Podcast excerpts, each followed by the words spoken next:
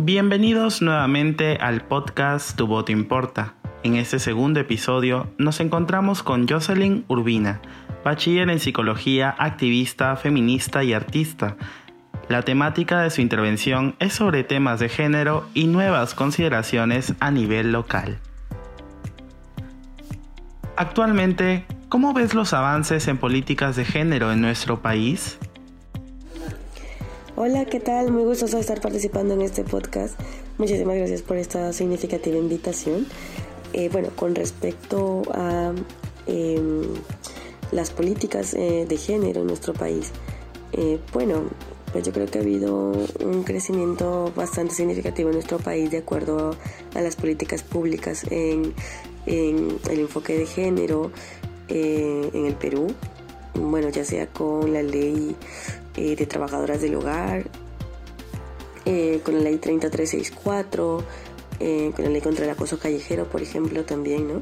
Que creo que han sido visibles gracias a diferentes movimientos feministas, gracias a diferentes organizaciones no, gubernamentales, gracias a diferentes enfoques que ha recorrido también la política dentro de sus propios miembros partidarios.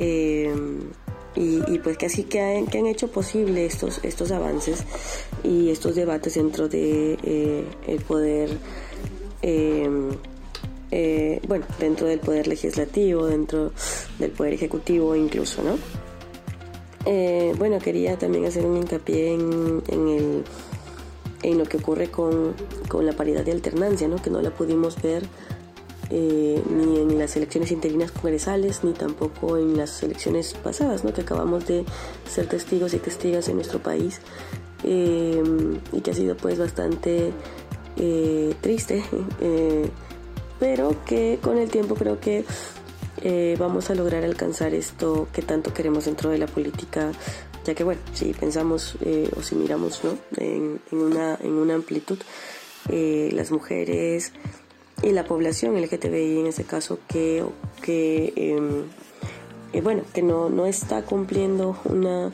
una paridad ni una alternancia, ¿no? No quisiera mencionar la palabra cuota porque sonaría un poco también, em, bueno, eh, fuera de lugar, ¿no? Y también, bueno, dentro de la ley 3364, que es para erradicar la violencia contra la mujer, eh, que a pesar de ser una ley que ha resuelto muchos problemas inmediatos, yo creo que eh, también tiene que tener algunos ajustes de acuerdo a las a la, a la de acuerdo a diferentes poblaciones vulnerables, por ejemplo la comunidad trans en este caso, ¿no? Pero bueno, es una conversación un poco más amplia y yo creo que sí, ha habido un significativo avance de acuerdo a las políticas públicas en nuestro país. ¿Crees que los ciudadanos de Tumbes puedan mejorar su perspectiva en temas de género? Eh, bueno, si hablamos de ciudadanos y ciudadanas de Tumbes, yo creo que en nuestra región falta eh, bastante temática de género.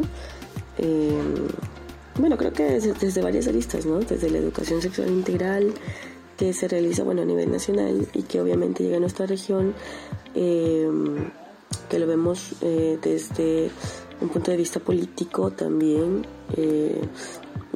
desde un punto de vista donde cada organización, por ejemplo, que juvenil que tenga Tumbes tenga un enfoque de género, ¿no? Creo que eh, tenemos una escasez de esta temática en realidad, ¿no?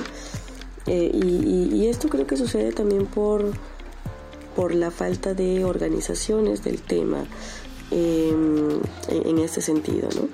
Me da mucho gusto que, ya estemos creciendo en este sentido em, con de pronto algunas, eh, algunas organizaciones que, que, he visto de comunidad LGTB, que he visto de organizaciones no gubernamentales que están justamente aquí en nuestra ciudad y que también es un privilegio tenerles, de Ni Una Menos, por ejemplo, de la red Intercurren, de diferentes organizaciones que pueden ampliar este, esta temática, ¿no? Eh, sin embargo, creo que sí nos falta bastante como ciudadanos, como ciudadanas, eh, especialmente en el aspecto político, eh, ¿no? Y, y, pues yo creo que bueno, en eso vamos a ir avanzando, vamos a ir, vamos a seguir de pronto distribuyendo información, sobre, este, sobre este tema tan importante, ¿no? Eh, desde mi perspectiva, yo creo que ningún, ningún, no sé, desde una cultura donde hemos normalizado tantos prejuicios, tantos estereotipos de género, tantos roles de género específicamente, eh, creo que tenemos y necesitamos esta deconstrucción y creo que eh, en todo sentido necesitamos el enfoque de género metido en todas las revistas posibles, eh, organizaciones, instituciones de, de Tumbes. ¿no? ¿Se han planteado proyectos sobre masculinidades en Tumbes? Eh, bueno, por supuesto, en el caso de masculinidades, claro que sí. De hecho, eh, quien más ha organizado estos eh, temas de masculinidades y talleres ha sido el Ministerio de la Mujer y Poblaciones Vulnerables, el Centro de Emergencia Mujer en el área de prevención em, y, y, sus diferentes filiales, por ejemplo, en Casitas, en Tumbes, Tumbes em, bueno, yo he visto mucho eso. También la Red Intercolo han organizado eh, algunos, algunos talleres de masculinidades y la FES, ¿no? Que con, junto con la FES, ¿no? Eh, una organización no gubernamental que también eh, ha influido bastante aquí en la ciudad de Tumbes y eso es bastante, bastante bonito. Yo también hubo una réplica sobre integrar el enfoque de género en organizaciones juveniles que estuvo a cargo la Red Intercolón junto con Actúa.p, que fue una réplica que ganó aquí esta organización que, que, bueno, ha expandido esto en todas las organizaciones juveniles y me parece súper importante.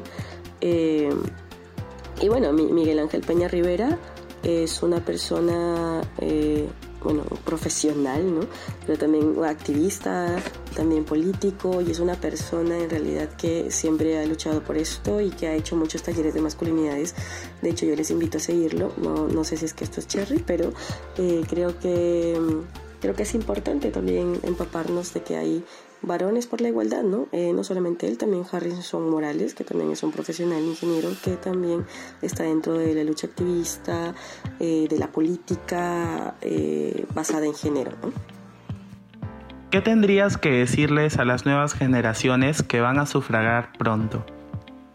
A las nuevas generaciones que van a sufragar pronto. Yo creo que es importantísimo ver qué tan interesados están, interesados e interesadas están eh, las personas que quieren representarnos, eh, las personas que quieren, que quieren representarnos eh, de acuerdo en estos temas de género, ¿no? Para mí es muy importante, por ejemplo, saber qué opinan, no solamente qué opinan, sino qué estrategias, qué acciones me trae de acuerdo una persona que quiere representarme en sentido de la violencia contra la mujer, contra, la, contra el grupo familiar. Eh, de pronto qué leyes trae en, esta temática, ¿no? qué propone para poder erradicar la violencia, para poder abrir un espacio eh, para eh, reafirmar los derechos LGTBIQ que son súper importantes para bueno, saber cómo de pronto eh, cuáles son sus propuestas de acuerdo al, al, aborto, por ejemplo, ¿no? Son creo que temas muy importantes que, que toca investigar, especialmente en la educación sexual integral. Creo que para mí es muy importante y, y, bueno, eso les, les recomiendo muchísimo eh, investigar, ¿no? Eh, no todas, no todos ni todas los candidatos, las candidatas tienen un punto de vista eh, en gran importancia o en menor importancia el enfoque de género. Y, y este tema es muy importante para crecer como sociedad. Por eso, bueno, esto les aconsejo.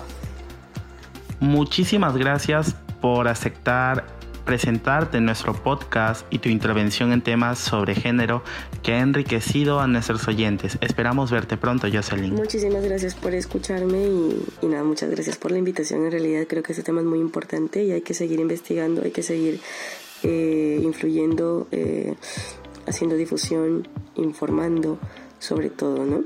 Eh, un abracito para todos y para todas.